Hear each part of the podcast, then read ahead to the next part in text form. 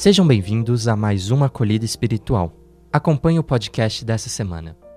Nossa Senhora, Mãe do Bom Conselho. A devoção a Nossa Senhora, Mãe do Bom Conselho, a qual comemoramos no dia 26 de abril, remete-nos à Igreja primitiva, a respeito da qual não temos dados históricos precisos indicadores de sua origem. Sabemos, contudo, que entre os anos de 432 e 440, o Papa Xisto III mandou construir uma igreja dedicada a Nossa Senhora do Bom Conselho na cidade de Genesano, na Itália, ao lado de um convento fundado por Santo Agostinho. Mais de mil anos depois, aconteceu algo surpreendente. No dia 25 de abril de 1467, nos festejos de São Marcos Evangelista, pelos registros disponíveis, sabe-se se realizava uma feira pública em Genesano, que contava com uma grande multidão. Repentinamente surgiu no céu uma nuvem em forma de coluna,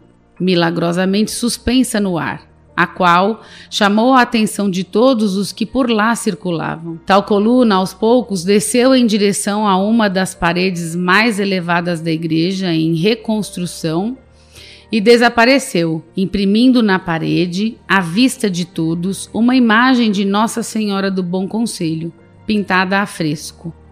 Além disso, a tradição também afirma que os sinos, por si só, passaram a badalar exaustivamente, causando espanto e admiração pública, o que, consequentemente, resultou na conversão de muitos pagãos. A partir desse acontecimento, os padres agostinianos começaram a divulgar o culto à Nossa Senhora, Mãe do Bom Conselho, e não tardou para que inúmeros fiéis de toda a Itália e países circunvizinhos fossem em peregrinação reverenciar Nossa Senhora. Ademais, Santo Agostinho possui textos de extrema beleza sobre Nossa Senhora, como o citado a seguir. Exultem de alegria os homens, exultem de alegria as mulheres. Cristo nasceu homem e nasceu de uma mulher. Nele, ambos os sexos estão dignificados que se voltem para o segundo homem todos os que haviam sido condenados com o primeiro, Adão. Uma mulher nos induzira à morte, uma outra trouxe-nos a vida. Dela nasceu um filho, semelhante à carne de pecado. Assim, pois, não culpemos a carne, mas para que viva a natureza, morra a culpa. Pois nasceu sem pecado aquele em que devia renascer o que se achava na culpa. Com base no excerto, é importante destacarmos que não é a culpa a qual se transforma.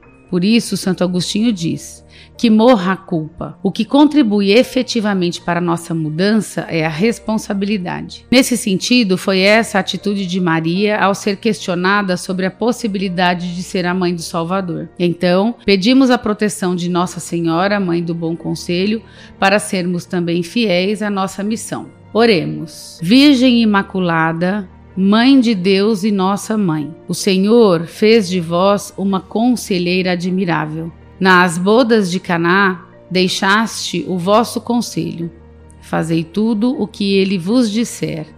No dia de Pentecostes, quando a igreja nascia sob o impulso do Espírito Santo, vossa presença se fez sentir entre os apóstolos. Também eu, ó Mãe, suplico o vosso conselho em minha vida e caminhada cristã. Quero sentir vossa presença orientando-me em minhas decisões, nos meus pensamentos e atitudes, para que sejam sempre de acordo com a vontade do Pai. Tomai minhas mãos, ó Mãe querida, e orientai meu coração e todos os meus passos na direção do vosso Filho.